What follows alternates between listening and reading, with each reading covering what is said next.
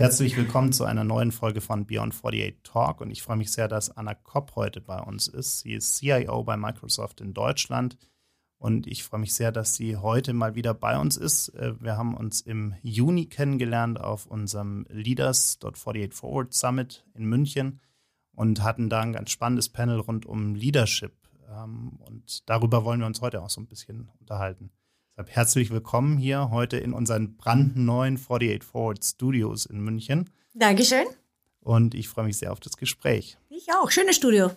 Dankeschön. Danke. Danke für die Einladung. Vielen Dank. Wir haben uns damals im Juni so ein bisschen darüber unterhalten, welche Verantwortung auch Leadership heute hat, also welche Verantwortung auch dem Management zukommt.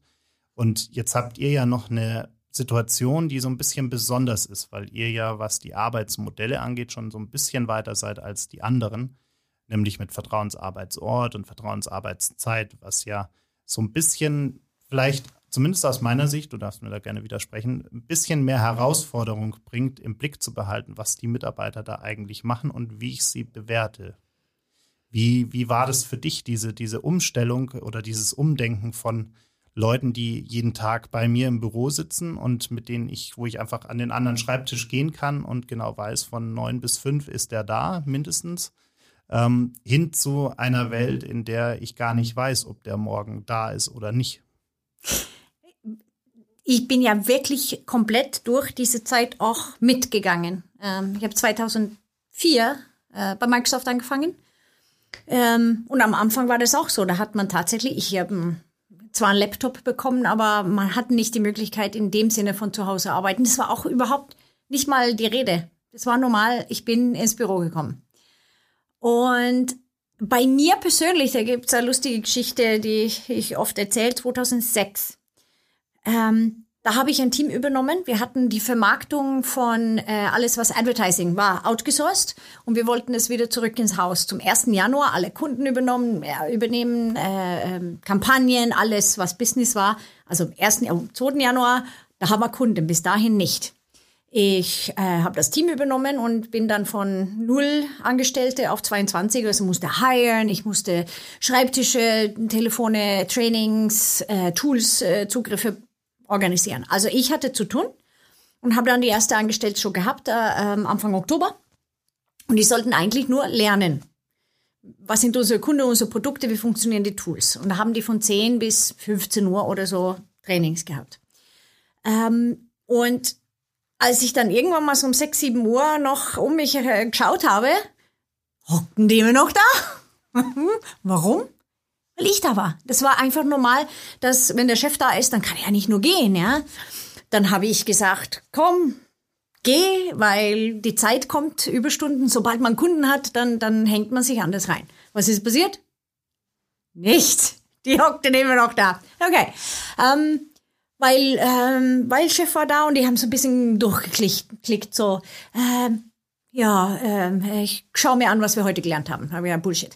So, der einzige Weg, um die Leute aus der Bude zu bekommen, weil man muss die Zeit ausnutzen, wenn es mal ruhig ist. Ja, Überstunden kommen von alleine. Da bin ich gegangen, Servus, bin in der Tiefgarage gegangen, habe mich hinter ein paar Autos versteckt, hockte da und äh, nach der nächsten S-Bahn, haben wir ja gewusst, wann die, die ging, bin ich wieder hoch und habe weitergearbeitet. Da waren die schon alle weg, ja, schwupp. Klar, ein bisschen blöd da, weil das war Oktober, November, Dezember in Bayern in der Tiefgarage, nicht gerade warm. Und hin und wieder ist auch ein Kollege vorbeigelaufen und hat einfach so, ja, Servus, hockt sie. Ciao. Und ich habe dann mir gedacht, da habe ich gelernt, das kann doch nicht sein, dass ich sowas machen muss, um einen flexiblen Arbeitsplatz äh, äh, zu schaffen. Für mein, ich, ich vertraue ja mein Team, dass die ihr Training gemacht haben. Und top-down, es ist dieses so als Vorbild, kann nicht sein in der Kälte in der Tiefgarage. Aber es, es fängt wirklich mit Lieder an. Und das war für mich so der Anfang, wo wir auch schon angefangen haben, hin und wieder Homeoffice zu machen, mal ein Tag jede zwei Wochen und wo es sich dann äh, entwickelt hat, bis wir da, wo wir heute sind, Vertrauensarbeitszeit, Vertrauensarbeitsort. Aber es war kalt, ein kalter Weg zur Leadership. Wie, wie schwierig war es für dich selbst herauszufinden, welcher Ort denn für welche Situation und für welche Tätigkeit auch der richtige ist? Also wie hast du selbst für dich herausgefunden, wann fahre ich selbst ins Büro und wann bleibe ich zu Hause oder wann setze ich mich zum Beispiel in ein Café oder ja. wie auch immer? Ähm, mein Weg war, dass dass ich mich selber, nachdem ich auch ausgearbeitet habe, es muss Transparenz über den Arbeitsstil und dass jede, äh, jeder Arbeitsstil okay ist. Und jeder muss für sich entscheiden. Ähm, habe ich mein Stil ausgearbeitet, damit ich das mit meinem damaligen Team dann sharen konnte und sagen, so arbeite ich. Und jeder muss für sich einfach so transparent sagen, ich habe Kinder, ich bring's im Kindergarten, ich bin schon Viertel vor acht da, also will ich keinen blöden Spruch, Viertel nach fünf äh, hast du einen Halbtagsjob oder sogar früher, weil das ist mein Stil und, und meine Familie. Ich persönlich habe meins so ausgearbeitet, wenn ich um äh, 9 Uhr im Büro sein muss, dann brauche ich Stunde im Auto. Wenn ich Viertel nach neun anpeile, brauche ich nur halbe Stunde. Es ist genau diese zwischen acht und neun, wenn man nach München rein über den Ring, da ist dicht. Sprich, ich habe gesagt, nicht gerne früh, wenn es sein muss, sondern erstes Meeting in person eher halb zehn. Dann habe ich ähm, halt dasselbe, wenn ich heimfahre. Also ich, ich schaue dann halt äh, so kurz vor vier ist die beste Zeit, damit man vor der Welle wieder, also alle, die ab 16 Uhr dann langsam heimfahren, wieder im Auto sitzt und, und äh, schon auf der Autobahn ist. Dann habe ich mir aufgeteilt, dass ich sehr klar meine äh, Abtelefoniertage hatte und meine Face-to-Face-Tage. Und dann kommt jetzt kommt der Trick, das ist klar kommunizieren und Nein sagen. Also wenn ich ein Call, ein Conference Call jetzt reinbekomme, wenn ich im Büro bin, dann sage ich, nein, können wir das an eins meiner Telefontage. Ich habe zwei Tage in der Woche, wo ich von morgens bis abends telefoniere. Super effizient, weil eins nach dem anderen. Ähm, und wenn ich im Büro bin, dann will ich Menschen sehen. Und das weiß jeder, okay, meine Call Days, ich habe sie klar im Kalender, mein Kalender ist offen. Ähm, und was ich damit sagen möchte, neben Transparenz ist sich einfach da auch sehr, man muss äh, ordentlich arbeiten und die Leute äh, jede Möglichkeit geben, mich so zu buchen, wenn die mich brauchen. Aber dass das auch vom Kalender, dass der gepflegt ist, ich meine, da können wir uns alle wahrscheinlich an der Nase so ein bisschen fassen. Ähm, und vor allem für mich, wenn ich dann zu Hause bin und telefoniere, dann sitze ich nicht in so einer Telefonkabine, wo ich böse Blicke kriege, dass ich den ganzen Tag den dann beleg, und dann kann ich auch zu Hause eine Waschmaschine mal reinschmeißen. Ähm, und das weiß auch jeder. Wenn ich zwei Minuten äh, gerade nicht am Platz bin, dann mache ich vielleicht was, aber der Effizienz, die ich von meinem Familienleben äh, äh da aufbringe, bringe ich ja zurück zu meinem Team. Weil ich setze mich ja morgens, das Erste, was ich mache, ist nicht dann äh, duschen, herrichten, Auto fahren und zwei Stunden brauchen, bis ich überhaupt dann im, in der Arbeit bin, ich mache mir einen Kaffee, setze mir am Computer und guck mal, was so im E-Mail ist. Ja? Und dann, dann bin ich ja schon für die Arbeit da. In alle Gemütlichkeit und dann geht's dann los. So mache ich das. Und das ist also Transparenz, Ordnung und eine Kultur von jeder Arbeitsstil ist okay, wenn man den auch gut kommuniziert. In der Vergangenheit gab es ja oft die Situation, dass Management Leute daran bewertet hat, wie viel sie, wie sichtbar sie waren. Mhm. Also ich hab, kann mich noch an meine Corporate-Zeit erinnern, als es immer darum ging, sichtbar zu sein und für andere irgendwie zu zeigen, was man denn äh, da wieder Tolles gemacht hat. Am besten immer Dinge, die irgendwie politisch ganz toll waren. Mhm. Wie, wie bist du damit umgegangen, dass man äh, Mitarbeiter jetzt auch, also auch deine Mitarbeiter, vielleicht nicht mehr nach diesem Kriterium bewerten? Also war ja noch nie richtig, das ja, so zu ja, bewerten. Genau. Aber wie schwierig war das auch für eure Organisation zu lernen, da umzudenken? Es hat einige Jahre gedauert und da gibt es ganz viele Aspekte. Ich, ich kann mich an einen, einen jungen Mann erinnern, der war Temporary Mitarbeiter, wollte unbedingt eine feste Stelle und ich hatte eine feste Stelle. Und ihn hatte jemand gesagt, ähm, wenn du im Büro bist, dann immer irgendwas, ein Papier oder sowas unter dem Arm oder so. Der hat immer so ein Brett mit einem Stift oder einem Block obwohl er das nie so richtig gebraucht hat. Ähm, weil jemand hat ihm gesagt, äh, so sieht man viel beschäftigt aus, wenn man ein Papier oder irgendwas so unter Arm hat. Habe ich gedacht, pff, ich muss mal ganz von vorne anfangen. weil das ist echt altmodisch. Weil ein Blatt Papier hin und her schieben und busy ausschauen, das, das zieht bei mir jetzt mittlerweile gar nicht mehr. Ähm, dann gibt es diese, das kennt jeder, äh, wenn man spät oder sehr früh arbeitet, immer die halbe Welt CC setzen. Nur damit jeder seit 22 Uhr noch beschäftigt. Auch uncool. Total out. Das funktioniert auch nicht mehr. Wir haben fast also fünf Jahre gebraucht bei Microsoft, um unser äh, äh, Bewertungssystem umzustellen. Weil das Wichtige ist ja nicht äh, pünktlich und fleißig. Also das, ob, ob jemand um neun Uhr da sitzt oder nicht, sagt ja nicht aus, was geliefert wird. Und die Konversation muss zwischen Manager und Mitarbeiter sein, was von beide Seiten, also top-down und bottom-up. Was, was will die Firma erreichen und äh, was will der Mitarbeiter erreichen? Und ich mache das so wie viele Manager bei uns, wir haben auch Trainings gehabt, ähm, dass das eigentlich in der Hand von der Mitarbeiter liegt. Er sollte wissen, was sein Job ist, was er erreichen will. Okay, wie geht's diese Woche? Was hast du vor? Man hat ja dann so wöchentliche ja, bis Freitag will ich den Kunden gewinnen, diese Marketingkampagne live bekommen, dieses äh, hier Abschnitt vom Produkt fertig programmieren, egal was ist, dass der Mitarbeiter, dass man wirklich sagt, was erwarte ich von dir und was willst du liefern, Woche, Monat, Quartal und Jahr. Und dann schaut man, ob diese Milestones, diese Resultate stimmen. Und äh, ich hatte eine, ich habe mit jemandem gesprochen und gesagt, ja, ich habe einen Manager, wir, wir, wir dürfen alle freitags von zu Hause arbeiten und dann pinkt sie uns alle so eine Minute nach neun alle nacheinander, nur um zu checken, dass wir alle da sitzen. Und ich bin gerade jetzt bei dreiviertel Jahr bei 160 Prozent Zielerreichung. Also wenn ich jemanden in meinem Team hätte, das war nicht bei Microsoft, der 160 Prozent schon nach dreiviertel Jahr, ob, wie wurscht ist mir, ob diese Person pünktlich um neun da sitzt? Überhaupt nicht. An einem Freitag, äh, mach blau halben Tag, mach deine Einkäufe, äh, weil es ist ja jemand, der treibt, der trotzdem was erreichen will, weil das haben die ja mit ihren Resultate bewiesen.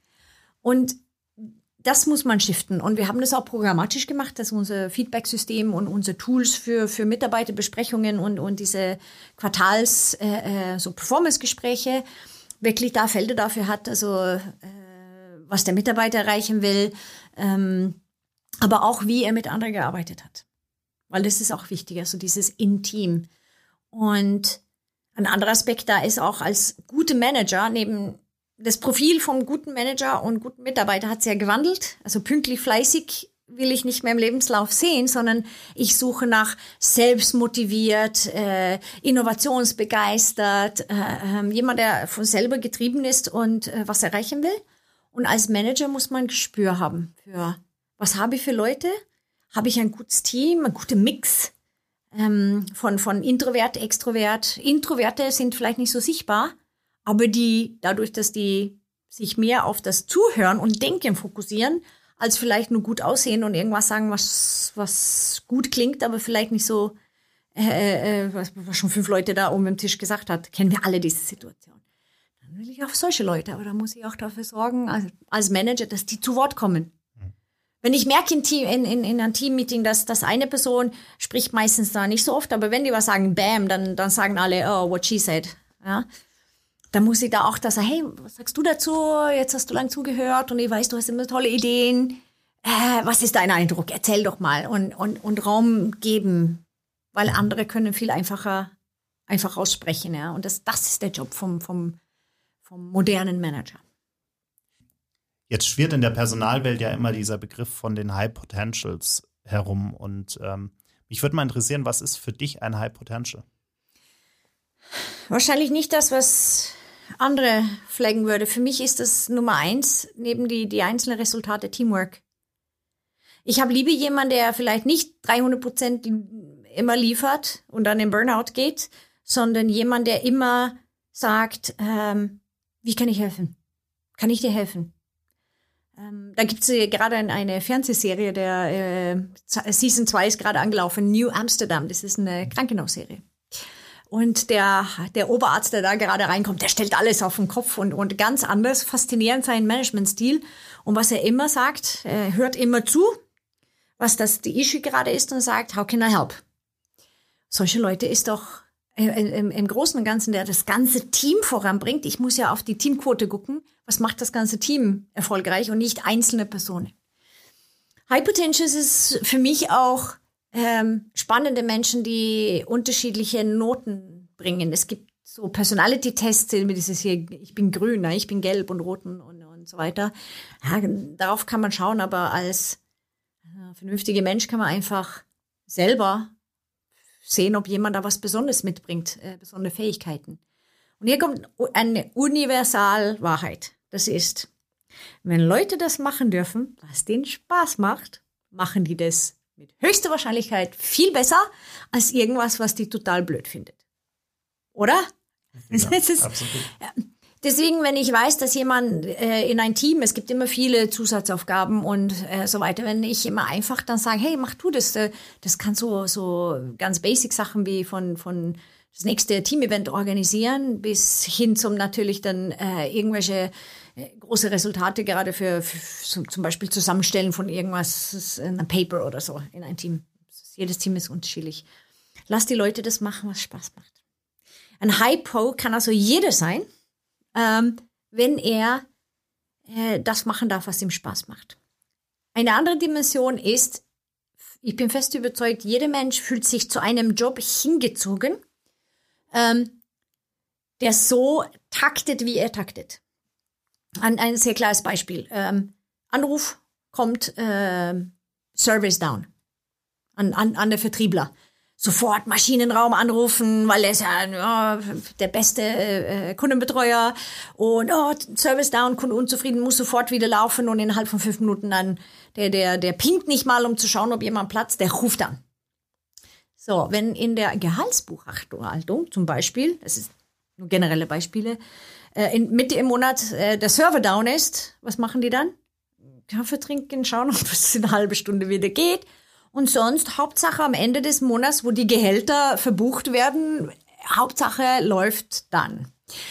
Und jemand, der zum Beispiel sehr große Excel-Sheets äh, mag und sehr große Zahlen und, und tagelang an sowas arbeitet, ist wahrscheinlich totunglücklich in einem Job, wo ein Kunde anruft und sagt, Service down. Maschinenraum, sofort fünf Minuten. Sprich, wenn ich Leute auch grundsätzlich, und hier kommt Lebenslauf, aber auch Gespür, einfach da einsetze, wo sie sich wohlfühlen und wo das von der Taktung her, der Job zur Persönlichkeit passt. Meistens bewirbt man sich ja nicht auf irgendwas, was man einfach da halt, was einem nicht liegt, äh, dann ist man schon auf einem guten Weg. Aber das muss man dann beim Hiring schon austesten. Und der Hiring-Prozess heutzutage ist, ist schon äh, bei vielen Firmen immer noch anders ausgelegt. Ja. Wie fördert ihr High Potentials? Habt ihr Programme, die solche Leute dann wirklich äh, an die Hand nehmen und, und fördern? Oder wie, wie sieht High Potential Förderung bei Microsoft aus? Ganz viele Programme. Es gibt ein HIPO-Programm, das heißt HIPO-Programm. Ähm. ähm, und so wie wir jetzt gerade auch unser Job, äh, Job und, und, und Arbeitslast dann halt dann aufsetzen. Ist es so, dass eine Arbeitsbelastung soll ungefähr eine normale Arbeitswoche 40 Stunden entsprechen. Ja? Und manchmal hat man Leute, die vielleicht nach 30 Stunden fertig sind. Und ähm, andere, die vielleicht ein bisschen länger brauchen. Und das ist überhaupt bei, also bei uns mit der Vertrauensarbeitszeit und Ort, ist das überhaupt kein Problem, weil die restliche Stunde, was kann ich machen? Ich kann Relationships aufbauen und das muss man auch zulassen. Für einen Hypo, man sagt, der ist so schnell und ständig fertig und immer überperformant. Äh, vielleicht als Manager auch helfen zu verknüpfen, dass der Mentors oder wichtige Leute kennenlernt, weil Netzwerk ist alles, ja. Äh, Relationships. Oder kann sich einbringen, zum Beispiel Präsentationen, äh, größere Sachen außerhalb der eigenen äh, äh, Bereich zu machen. Da kriegt man auch Sichtbarkeit. Ähm, oder sich einbringen in Charities, Netzwerke etc. Also diese äh, weitere Art von Förderung, weil wenn ich jemand, der sehr viel arbeitet und abarbeitet, einfach nur weiterhin die Standardaufgaben oben drauf packe, dann kommt keine Magie raus. Ich muss ja diese Leute dann einsetzen für spannende Sachen, wo sie sich entwickeln können, weil das sind die Leaders von der Zukunft wenn man mit vielen eher konservativen Unternehmen über Homeoffice spricht, dann kommt immer gleich die Panik, ja, nee, äh, das ist ja alles ganz gefährlich, weil dann arbeiten meine Mitarbeiter daheim ja gar nicht mehr und schauen den ganzen Tag nur Netflix und sind nur mal kurz in einem Call, wenn denn sie müssen. ähm, gab es denn solche Leute, die das ausgenutzt haben oder was hat Microsoft von vornherein gemacht, um solche Leute, wenn es denn zu einem Ausnutzen von dieser Vertrauensarbeitszeit und dem Vertrauensarbeitsort kam, wie hat man darauf reagiert? Ähm, gab es, gibt es, wird es immer wieder geben. Wir sind alle Menschen und manchmal hat jemand das vielleicht temporär. Die erste Frage für mich ist immer, wie geht's dir? Was ist, wenn da der gerade Probleme daheim mit den Kindern oder, oder Scheidung oder Krankheit oder jetzt kommen wir langsam auch alle in ein Alter, wo zum Beispiel Eltern älter werden und vielleicht, was ist, wenn äh, ich merke, dass meine Mama Demenz hat und ich mache mir so Sorgen und will am liebsten nur Feierabend machen, damit ich hin kann, dass sie die Bude nicht abbrennt. Ja? Also zuerst rausfinden, gibt es einen anderen Grund, der einfach temporär ist, weil das ist menschlich und das kann jeder haben. Dann, wenn ich ein gut performendes Team habe mit guten Strukturen, mit guten One-on-Ones und, und Gespräche, dann kann ich mich, da kann ich vertrauen, dass die, die äh, äh, sag mal, durchschnittliche äh, Performer, also einfach die große Menge Mitte, dass die ihren Job machen und den gut machen. Und ich bin normal für sie da, aber dass ich verstärkt mich um High Performance und Low Performance. Und das ist so eine Sache, was, was wir als Best Practice oft sagen. Also lass das Team arbeiten, die machen das schon. Du hast schlaue, intelligente, gute Leute eingestellt. Das vertrauen wir, dass wir die Besten holen. Und dann habe ich Zeit, mich um die Tops und die, die vielleicht Hilfe brauchen. Das zweite ist dann, haben die, die Leute, die nicht so performen, haben die das, die richtige Trainings bekommen, haben die die Tools, die die brauchen. Und zum Thema dieses so, so Ausnutzen kann passieren, wenn ich, wenn die Resultate nicht stimmen. Weil ehrlich gesagt, wie, wenn jemand das dann doch sagt, ich arbeite lieber nur, also ich mache genauso viel wie alle anderen, aber in vier Stunden, weil ich eigentlich ein High Performer bin, aber vielleicht nicht irgendwas obendrauf, aber die Resultate stimmen, dann, dann muss man herausfinden, wie kann man den motivieren, ein bisschen mehr. Und jetzt das, das, die Fälle, wo wirklich ausgenutzt wird. Da muss ein Gespräch, Gespräch stattfinden. Du bist nie sichtbar, bist nicht in den Calls, deine Resultate stimmen nicht. Was ist los? Willst du das wirklich machen? Fühlst du dich nicht wohl in dem Team? Und wenn das jemand ist, mir wurscht, wirklich so, also der das ausnutzt aus reiner Faulheit, dann wird Betriebsrat bei uns eingeschaltet und Personalabteilung. Da muss man einfach sagen, hey, da bist du wohl nicht ganz richtig im Team, weil so jemand, man soll ja jedem Menschen eine Chance geben, aber der blockiert ja diese Position für andere Leute, die vielleicht mal was ganz Spannendes mitbringen. Und das darf man nicht sehr lange zulassen. Jetzt hast du gerade einen wichtigen Punkt angesprochen. Es ist ja menschlich, wenn jemand mal Probleme hat äh, mit der Familie, wie auch immer. Aber oft ist es ja gerade in den konservativen Unternehmen immer der Fall, Schwäche zeigen ist überhaupt nicht angesagt. Man darf ja, muss ja immer nur stark wirken. Und äh, was machst du denn, um deine Mitarbeiter zu motivieren, auch mal Schwäche zu zeigen und zu zeigen, dass es völlig okay ist, auch mal zu sagen, heute geht es mir nicht gut oder ich habe echt ein Problem daheim gerade, wie auch immer. Indem ich das selber vor allem mache. Also wirklich offen. Also das erste Mal, wo ich dieses, das Team, was ich jetzt habe, da übernommen habe, habe irgendwann so einen richtigen Scheißtag gehabt. Furchtbar und blödes Meeting und gar nicht so gelaufen, wie ich das wollte. Und dann bin ich raus und zurück zu den Leuten und gesagt, ey, nein, ich, ich muss jetzt Schuhe kaufen gehen. Ich gehe jetzt da ein paar Stunden shoppen und bin heute Abend, packe ich nochmal an, aber ich muss einfach kopffrei und wirklich hier Retail äh, äh, machen. Und wie die geschaut haben, ja, vorstellen. Ähm, und Schwäche zeigen auch, also bei uns haben wir äh, eine Kultur, die sie langsam auch entwickelt hat und die wir versuchen noch mehr zu stärken jetzt mit sogenannte, also wir sagen Growth Mindset. Wir werden Fuck-Up-Sessions machen. Ist eine Fehlerkultur. Da habe ich auch einen sehr langen Vortrag bei FC Bayern äh, jetzt im Frühling gehalten, genau zu dieser Sache. Ähm, und durch solche Besprechungen von, ich habe einen Fehler gemacht, irgendwas so richtig im, im Sand gesetzt und das Durchsprechen, was hast du gelernt, was, was machen wir nächstes Mal, was könnten die anderen, wenn die da in der Situation äh, rasen, also was sind die Top drei Sachen, die, die sofort dann denken, ach, genauso wie der damals, ich, ich lasse mich nicht darauf ein. Also voneinander lernen und das kann man nur, wenn man da offen drüber redet. Und wo ich damals äh, diese, diesen Vortrag gehalten habe, da hatte er ein paar Vorredner und die so, haben so thematisch dann halt so der Flow von wie einem Fehler und irgendwie so alles ganz professionell. Aber ich gesagt, ja, ah, nee, das müssen wir jetzt anders machen. Ich war die Letzte und habe das so angefangen, dass 400 Leute im Raum. So, alle zusammen, meine, meine Slides gleich geknickt und, und einfach, jetzt mache ich Storytelling. So, jeder, der mal was verkackt hat, Hand hoch. Und alle haben gelacht und alle haben natürlich Hand hoch machen alle Fehler. Und das muss man machen dürfen und offen drüber reden. Und ich hatte damals als Kultur bei mir, ähm, mein, ehemaliges Team, ähm, wenn mal was schief läuft, egal was ist, es gibt keinen Anschiss von mir, nie, sondern wie kann ich helfen? Wie können wir es lösen? Wir lösen es gemeinsam. Das Einzige, was absolut inakzeptabel ist, ich sitze in meinem Leadership-Meeting Und dann bobbelt irgendwas über jemand anderes hoch. Du, Anna, warum war es das bei dir im Team passiert? Und ich wusste nichts davon und sitze da blöd. Das durfte nicht passieren. Sprich immer, wir können was lösen, wir können es fixen, halb so schlimm. Ach, das ist ja nur Pixel, das ist nur Kunden, das ist, kann man immer wieder im Lot bringen. Hauptsache Transparenz und dass die gewusst haben, wir lösen es gemeinsam. Und das hat immer funktioniert. Kein einziges Mal, dass das nicht funktioniert hat. Gehört auch zum Menschsein und gehört auch sehr zur Leadership.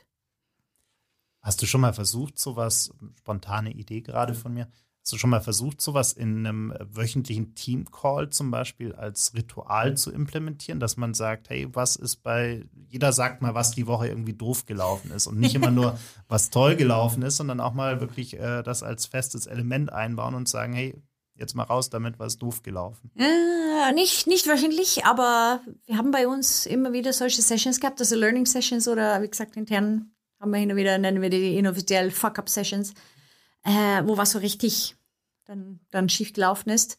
Äh, und wo man auch Leute extra, also manchmal ist es nicht nur im eigenen Team, sondern breiter, dass man da halt sich dann halt so einen Slot dann bucht und, und erzählen darf. Es ist, soll cool sein, drüber zu reden und nicht verboten. Ähm, ich finde die Idee super. Wir haben immer versucht, bei uns tatsächlich so immer versuchen, weil es wird immer so viel gemeckert. Das ist schief und das war blöd und, und alle andere und der Server war down und dass wir immer versuchen, tatsächlich mit etwas Positivem. Was haben wir für Wins diese Woche? Um die Leute zu motivieren. Ähm, aber ich finde die Idee echt super. Das sollten wir mal ausprobieren. Kannst du dann beim nächsten Mal erzählen, ja, genau. wie es gelaufen ist? Jetzt reden ja immer alle davon, dass die nachfolgenden Generationen immer völlig anders ticken und eigentlich gar nicht mehr arbeiten wollen und alles nur noch in Frage stellen und überhaupt nicht motiviert sind. Ähm, wie ist dein Eindruck? Oh, das, äh, das Gespräch habe ich oft. Ja. Äh, gibt's auch. Ich bin persönlich erstaunt, was für tolle, junge, smarte, engagierte Menschen ich treffe also he heute Morgen äh, äh, habe ich einen Vortrag in einer Fachhochschule äh, gehalten und da kamen danach ein paar von den Studenten gerade angefangen, ähm, Mechatronik zu studieren. Super smart, äh, Ideen und Gedanken über die Welt. Also für mich so, dass das gibt mehr als genug super klasse Leute, die ich äh, alle gerne bei mir hätte. Kann er ja natürlich nicht, aber ähm, und vor allem jetzt, je nachdem, welche Programme man hat, wir haben ja so Management-Trainees bei uns und haben super Talente. Und vor allem junge Frauen. Was ja auch, weil, wenn man sagt hier mit diesen Frauenquoten und so weiter im Leadership-Position, ist ja auch ein Riesenthema, wo viele drüber sprechen. Wir leiden, sagen wir mal in Anführungsstrich, darunter heute, dass vor 30, 40 Jahren nicht so viele Frauen eben Mathematik, Informatik, Physik studiert haben, so dass die heute in technologische Firmen, technologische Berufe dann einsteigen in, in äh, oberstes Management. Es gibt Kandidatinnen, es gibt super klasse äh, Frauen in Leadership. Ich bin auch in so einem äh, äh Leadership-Netzwerk, Mission Female. Super klasse Frauen, das soll man ja nicht sagen. Aber in 20, 30 Jahren wird da das Quotenthema sicher erledigt sein. Smarte junge Damen, die äh, der, irgendwie ein PhD oder Master in, in Informatik dann halt anpeilen. Wahnsinn. Also Gibt solche und solche auf der ganzen Welt, in alle Berufe, alle Lebenslagen, aber ich, ich habe große Hoffnung. Tolle Menschen da draußen, tolle junge Menschen mit viel Engagement und Magie. Jetzt arbeitet Microsoft ja viel auch an, an künstlicher Intelligenz. Jetzt hast du gerade schon 20, 30 Jahre angesprochen. Ähm, wie ist denn dein Eindruck, wenn wir uns all diese Menschen anschauen, die so eine Panik vor AI haben und glauben, alle Jobs fallen weg und wir werden alle arbeitslos sein und keine Aufgaben mehr haben? Wie, wie ist dein Blick darauf? Perfekt, weil ich genau heute Morgen auf einer AI-Konferenz war und meinen Vortrag an der Fachhochschule Rosenheim, ist auch erwähnt. Ähm, viel gelernt auch von ein paar anderen Redner. Und Nee, man, also der Angst ist da, aber wenn wir schauen, künstliche Intelligenz ist im Moment nicht intelligent. Und es ist meistens so sehr, also ähm, damit es kostendeckend ist. Ich kann alles jetzt mittlerweile mit, mit Machine Learning und Automatisierung äh, machen, aber das kostet dann. Und da gab es zum Beispiel, als eines Slides von meinen Mitredner hatten, äh, saßen drei Roboter mit Kopfhörer äh, an PC und da ging es über äh, so bu buchhalterische Jobs. Also wenn ich irgendwann mal so Buchhaltung mit äh, künstlicher Intelligenz dann machen möchte, dann werde ich nicht für so, was kostet so ein Teil? 30 Millionen pro Stück mit Kopfhörer, sondern wahrscheinlich wird es anders aussehen. Und im Moment ist es so, so einfache, einfach abgedeckte Standardaufgaben werden sehr groß äh, mit KI abgedeckt. Äh, ich gebe ein Beispiel aus, aus der Industrie. Ich rufe bei einer Versicherung an. Und früher war es so, dann habe ich, ja, Sie haben 25 Minuten Wartezeit, Sie haben Platz 72 im Queue. Heute ist es so, dass ich da durch künstliche Intelligenz, herzlich willkommen bei Versicherung so und so, immer schöne Stimme, ähm, sagen Sie mir Ihren Namen, sagen Sie mir Ihre Versicherungsnummer, Geburtsdatum, alles das vorher abgecheckt, sagen Sie mir, wo, worum es geht, bitte. Und es wird alles dann automatisch schon vorher Speech to Text und Machine Learning zieht sich die paar, worum geht's, äh, Rechnung falsch oder so kann mir auch ein bisschen auskotzen, die, die können sogar auf Stimme ähm, erkennen, ob jemand aufgeregt ist oder, oder nicht heute. Besser als ein Mensch. Und was passiert, wenn ich selber zuerst das mache und dann weitergeschaltet werde, weil das geht schneller oder sogar gleichzeitig Chatbot und sprechen, Formulare ausfüllen, ähm, dass die Wartezeit natürlich mit einem Mensch zu sprechen über mein Problem verkürzen sich ja signifikant weil das alles schon vorher, der Agent, da poppt alles auf, Versicherungsnummer, alle meine Papiere und so. Ich muss da nicht, ja, okay, sagen Sie mir Name, Kopf, ja, wie schreibt man das? K-O-P-P und dann geht's schon los, sondern das ist schon erledigt. Und das ist super smart, weil Menschen wollen weiterhin mit Menschen zu tun haben und diese eine autonome künstliche Intelligenz, also, der, also so autonom ist, dass es wie ein Mensch, dass man es nicht mehr auseinanderhalten kann, das wird sehr, sehr lange dauern, bis das geht ist eine Sache, aber ob das kosten, also äh, äh, effizient ist, wahrscheinlich nicht. Das bedeutet, ja, künstliche Intelligenz kommt, kommt vielleicht auch in, in, in so breite Aufgaben, aber wird die Aufgaben für den Menschen aufwerten. Dass die wirklich dann das tun, was Menschen können, mit jemandem sprechen, Empathie zeigen, Intelligenz, hm, man könnte ja sowas machen, Lösungen, die vielleicht out of the box das kann KI noch nicht so richtig oder könnte, aber äh, alle diese äh, Logarithmen macht es dann halt sehr, sehr teuer. Hab, Deswegen keine Angst. Ich habe vor zwei Wochen ein Interview gesehen mit einem der führenden KI-Forscher in Deutschland. Und ähm, er hat gesagt, wir müssen eigentlich gar keine Angst haben, weil warum sollte KI uns Menschen etwas Böses wollen?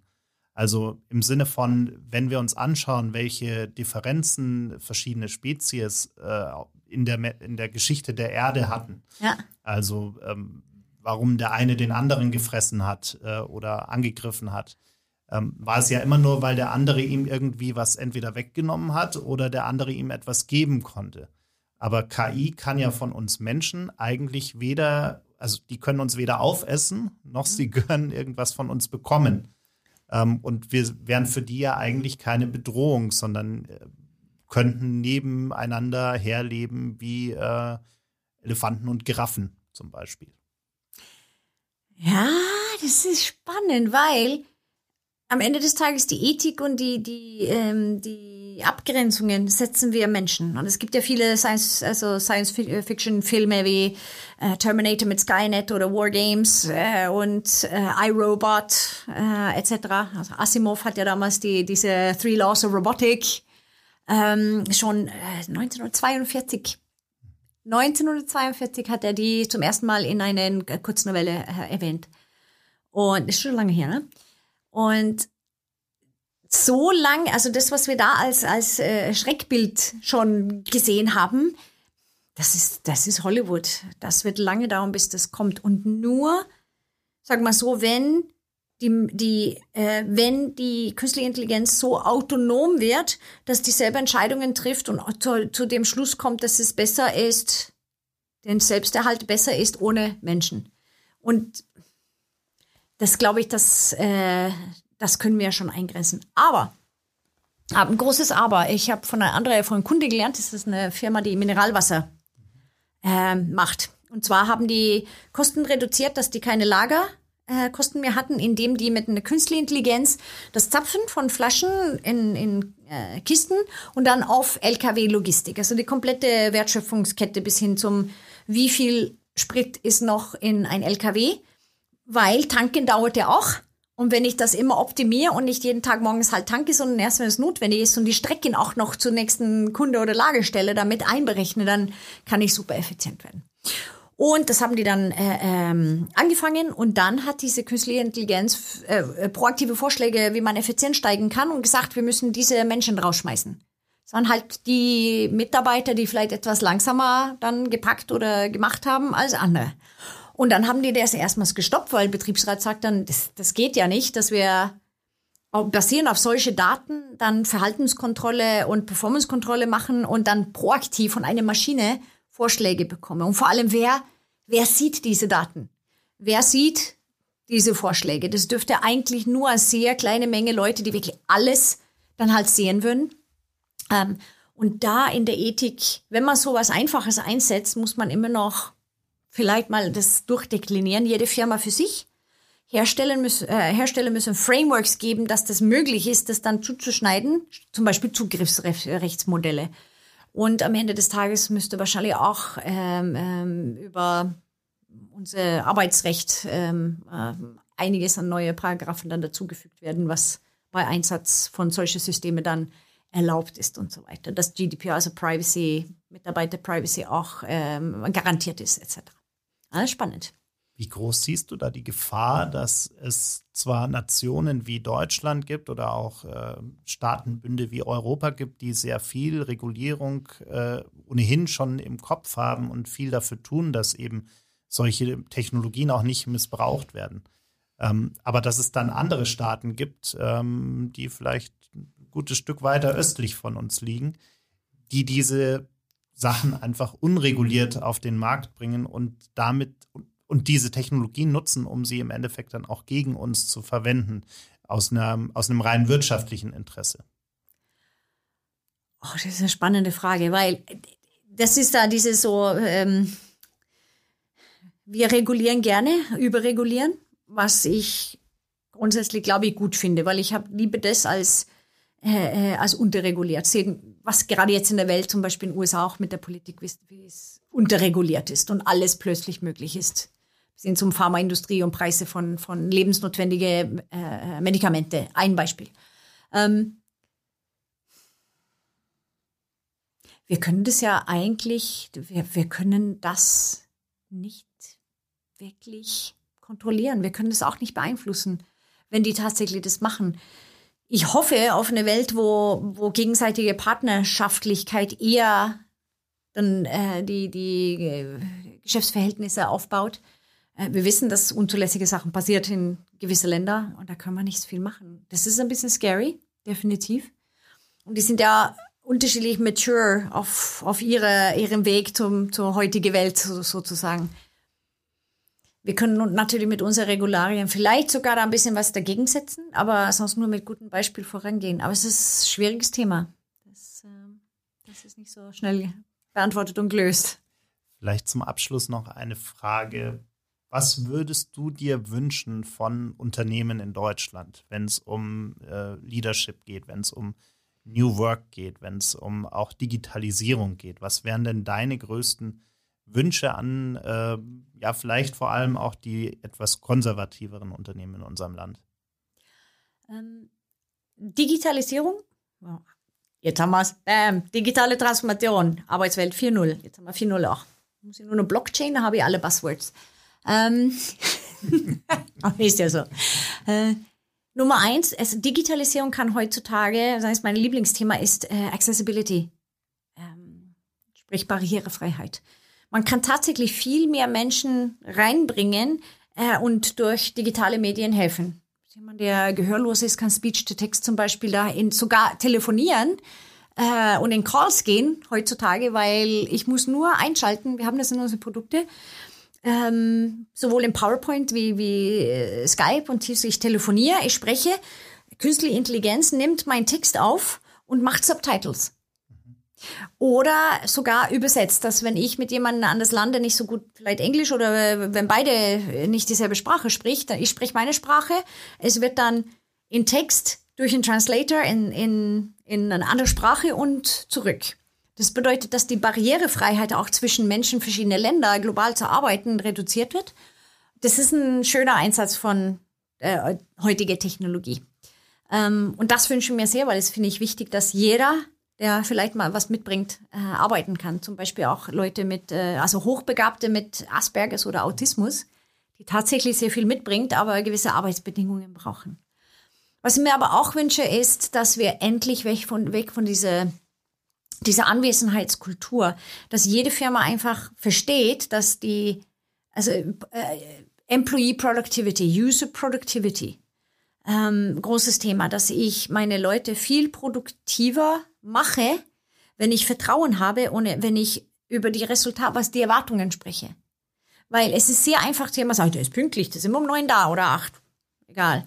Ähm, das ist sehr einfach zu managen, aber was dabei rauskommt, ist vielleicht was anderes. Jetzt spreche ich von Wissensarbeit, also Knowledge Workers im Büro, aber das sind sehr viele Branchen von Banken, Versicherungen, IT ähm, und jeder, der eigentlich ein Büro hat, überhaupt. Und äh, in der in Fertigung und, und Industrie ist es natürlich etwas anders, aber sogar da gibt es auch Gaben, die auch remote gemacht werden können. Ähm, das ist natürlich ein ganz anderes Thema. Also ich spreche da von Informationsfluss. Ähm, aber Vertrauen, Trust führt zu besseres Arbeitsklima. Wir müssen alle lange arbeiten und wie ich schon am Anfang gesagt habe, Leute, die Spaß an ihrer Arbeit haben, sind meistens produktiver, kommen gern zur Arbeit und vor allem bleiben länger. Und hier kommt der letzte Punkt. Das ist, dass wir Fachkräftemangel jetzt schon sehen. Deswegen die gute Leute, die muss ich ja für mich gewinnen und für mich behalten. Und das ist, was wir ansteuern dann haben wir ja allen Grund, optimistisch in die Zukunft zu schauen und nicht immer nur all den Schwarzmalern zu glauben, die da draußen unterwegs sind. Was ja passenderweise übrigens auch das Thema sein wird unseres nächsten 48 Forward Festivals nächstes Jahr im April, wo wir das Thema Call for Optimism oben drüber schreiben werden. Und hoffen natürlich sehr, dass wir dich dort auch wiedersehen werden und ähm, vielleicht auch die Diskussion dann fortführen können. Vielen Dank, dass du heute bei uns vorbeigekommen bist. Dankeschön. Das klingt ja wie mein Thema, dann sprechen wir drüber. Aber hat mich gefreut, hat Spaß gemacht. Ähm, viel Spaß und Glück und ja, wir sehen uns sowieso da immer wieder, gell? Dankeschön. Dankeschön.